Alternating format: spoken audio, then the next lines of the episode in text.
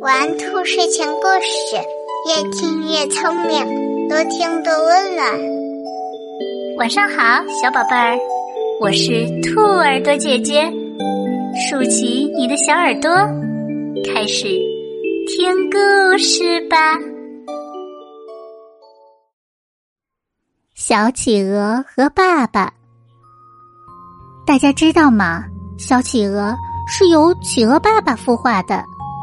在冰天雪地的南极，企鹅爸爸站立着，在企鹅爸爸的白色肚子下面，有一块柔软的蛰皮，蛰皮的后面像一间温暖的小房子，里面藏着一个小企鹅娃娃。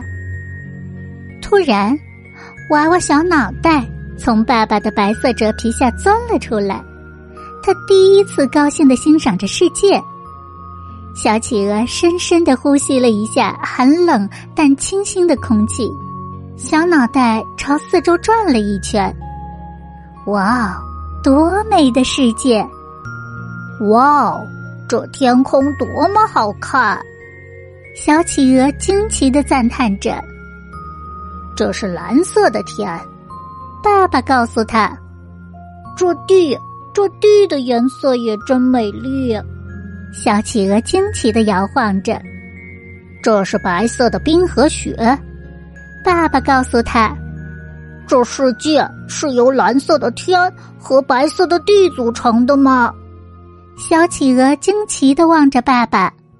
爸爸告诉宝宝，从我的肚子下面看世界，只能看到蓝色的天和白色的地。等你长大了，随着冰块出去闯闯。你还能看到绿色的树、红色的花和七色的彩虹。世界是很大很大的，世界是非常美丽的。企鹅是地球上最可爱的动物之一，全世界约有二十种，全部都分布在南半球。企鹅属于鸟类，它们拥有鸟类的共同特征，它们有羽毛。有尖而突出的坚硬的喙，双脚上有爪子和鳞片，但它们没有发达的翅膀，不能飞行。